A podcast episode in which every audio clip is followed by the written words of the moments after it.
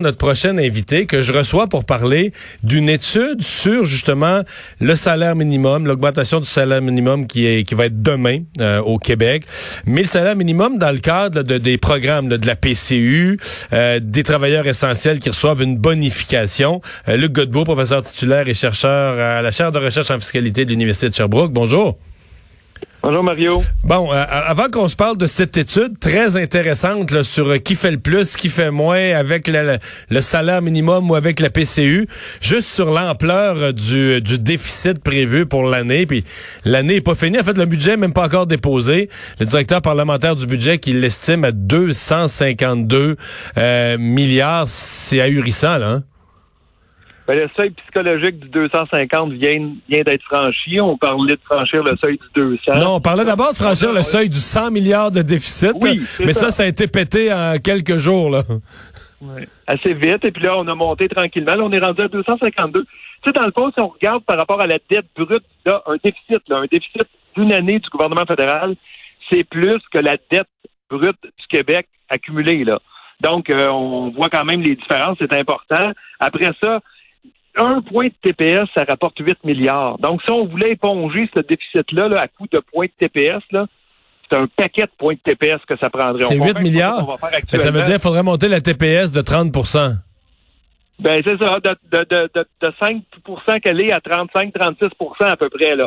On fera pas ça, là. non, non, mais c'est c'est bien comme, c'est bien comme exercice parce que ça nous donne, ça nous donne comme l'ordre de grandeur de c'est quoi le déficit. Parce qu'on comprend que si on montait la TPS à 36% on récolterait pas les fonds voulus parce qu'on tuerait l'économie puis les gens achèteraient plus rien. Ça marcherait pas, Ça marcherait pas, mais on comprend quand même l'ordre de grandeur, là.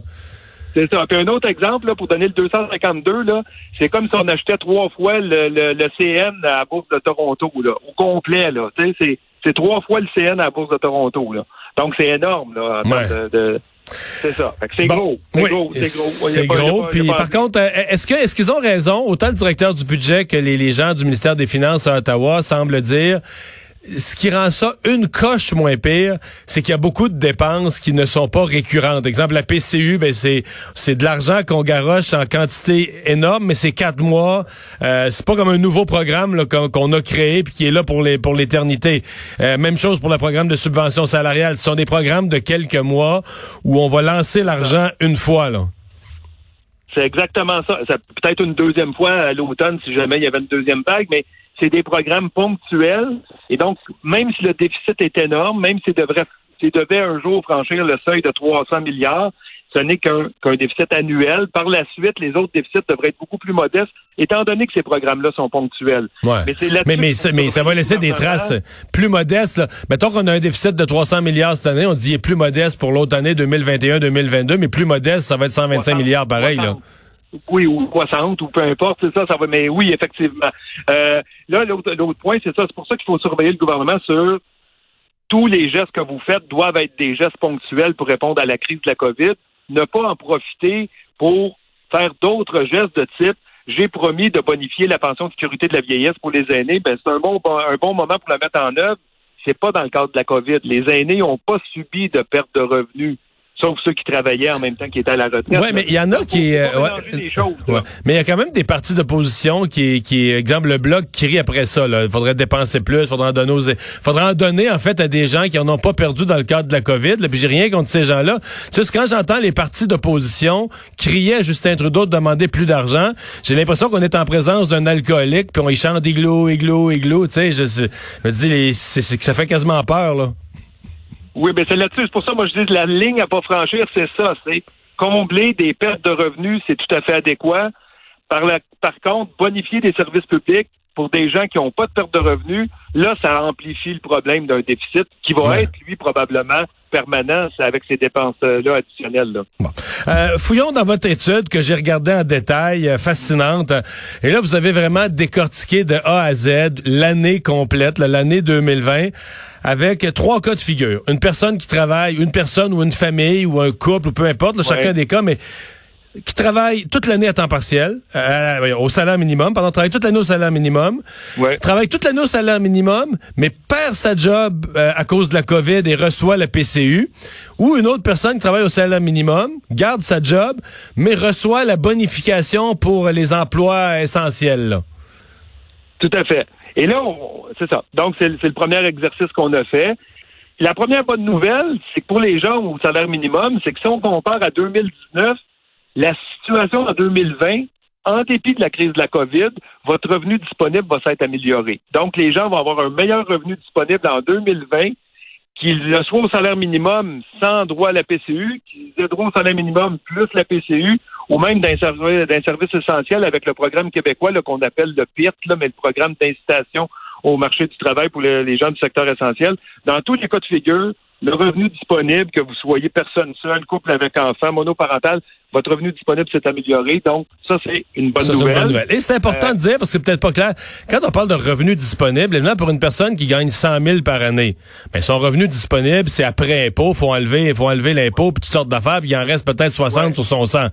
Mais dans le cas d'une personne au salaire minimum, l'opération se fait en sens inverse.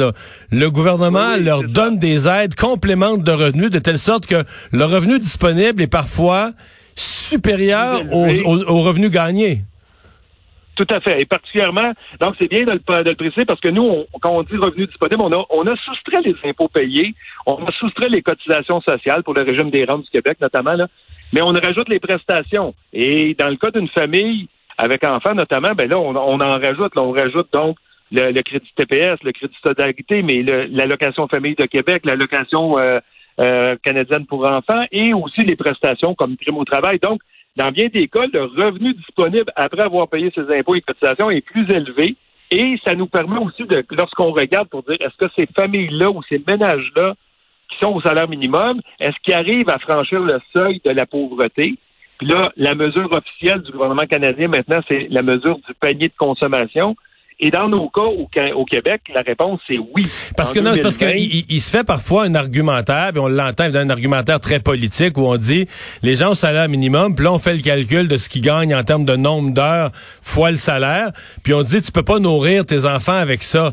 Mais le fait est que tu nourris pas tes enfants avec ça parce qu'il y a tellement de programmes gouvernementaux qui viennent complémenter d'allocations pour enfants que tu vis avec, je dis pas que tu vis riche là au salaire minimum, mais tu vis avec plus que la simple multiplication de ton nombre d'heures par 12 pièces et demi. Tu as des compléments de revenus importants. Dans, certains cas, c'est plus du double que tu plus du double que ton revenu de salaire que tu es allé chercher par toi-même ah oui, à ce point-là, plus tu as le double et ben, plus. Ben oui, avec une famille avec deux enfants, dont un seul conjoint au salaire minimum, là, j'ai pas les chiffres sous les yeux, mais c'est clair que tu as plus que le double en revenus disponibles qu'en revenus que tu es allé chercher par la force du par la force du travail. Là. Les, les aides, là, allocation canadienne pour enfants, allocation famille, c'est des aides qui sont justement généreuses pour sortir, pour s'assurer qu'il y a le moins possible d'enfants qui vivent, dans, la pauvreté. Dans la pauvreté. Puis ça, c'est tout à fait noble. Là, Alors, prenons deux voisins qui travaille au salaire minimum. Euh, il y en a un des deux qui a, qui a regardé au 31 décembre, à la fin de l'année, il a regardé son emploi toute l'année au salaire minimum. Et l'autre voisin, lui, il a perdu sa job, il était dans un secteur, le, restaurant a fermé, peu importe, ça a fermé à cause de la, de la COVID. Et il aura été sur la PCU pendant les quatre mois de la PCU. Lequel des deux finit son année plus riche? Ben, euh, malheureusement, celui avec la PCU va finir son année plus riche. Euh, que, Même s'il n'aura pas travaillé quatre mois. Même s'il n'aura pas travaillé quatre mois, parce que la PCU dans, dans, dans, des conditions de, dans des conditions hebdomadaires, c'est plus que le salaire que tu vas chercher au salaire minimum. Et même si toi, et, là, dans le compte Québec a, vite réagi, on a vu le gouvernement Legault réagir pour ceux qui travaillaient dans les services essentiels on va vous donner une bonification de 100 dollars par semaine. Et pour ceux qui n'ont pas droit à la PCU puis qui restent dans le secteur essentiel. Et dans ces cas-là, c'est un petit peu plus payant d'avoir travaillé pendant les 16 semaines dans les services essentiels si on a droit à la prime de Québec. Mais malgré tout, c'est pas c'est la mer à boire. Là. Donc c'est quelques dollars là. Hein? Ah, pour une personne seule là, qui aurait, si elle avait perdu son emploi, puis elle aurait eu le droit à 16 semaines de PCU, mais là, elle n'a pas perdu son emploi, puis elle est un service essentiel, puis elle a le droit à la bonification de Québec de, 100 dollars par semaine. Et quand on compte tous les écarts, là, ça équivaut à avoir travaillé pour ces 16 semaines-là à 16 sous de l'heure. OK. Fait que, ouais. Mais en même temps, mais en même temps, sans la bonification du gouvernement du Québec, la personne aurait travaillé pour perdre de l'argent. C'est ça. Fait que c'est déjà. On Québec a, a, a, mis, a mis euh, a corrigé l'hémorragie, mais là, en termes d'incitation au travail, c'est pas encore très, très fort. C'est pour ça que là, ben, je pense dans les prochaines semaines, le gouvernement fédéral est rendu là, où l'opposition l'a poussé à se rendre là. Il va vraiment falloir regarder comment on peut s'assurer que toute prestation-là, en dépit de, de celle-ci, puis malgré leurs bienfaits sur le soutien de revenus, il faut que le système reste incitatif au travail. Il faut en aies plus dans tes poches quand tu fais l'effort d'aller travailler que si tu reçois simplement les prestations. Ouais. La, seule chose là-dedans qu'on qu'on dit pas, c'est que les gens, à la fin de la PCU, les gens, exemple, qui lâcheraient un emploi, chercheraient plus d'emploi, s'occuperaient, profiteraient de la PCU en oubliant l'avenir, euh, ils risquent de trouver ça plate. Là. La journée que la PCU va finir, euh, ils vont débarquer du jour au lendemain dans un univers de chômage élevé. Et là, ils vont peut-être être jaloux de l'autre. Même si l'autre est au salaire minimum, ils vont peut-être être jaloux de l'autre qui a un emploi. Parce que sinon, là, on va tomber sous l'assurance chômage, l'aide sociale. Puis ça, c'est là, c'est moins payant pour vrai. Là. Oui, mais faut effectivement, là, tu sais, quelqu'un qui est près de l'appel de retourner sur le marché du travail parce qu'il préfère la PCU. Si c'était déjà euh, 4, 5, 6 semaines qu'il retrouve la PCU, la PCU, c'est 16 semaines. Donc, juste 10 semaines à recevoir au max. Là. Ouais. Donc, avant de renoncer à un emploi, peut-être que dans 10 les emplois, il n'y en aura pas tant que ça pour toi. Et donc, tu vas avoir ça. Je préfère. Là, Euh. et d'avoir beaucoup moins à la fin. Là. Ouais. Hey, Luc Godbout, merci d'avoir été là. Un Au plaisir, revoir. au revoir. Petit problème de son à la fin.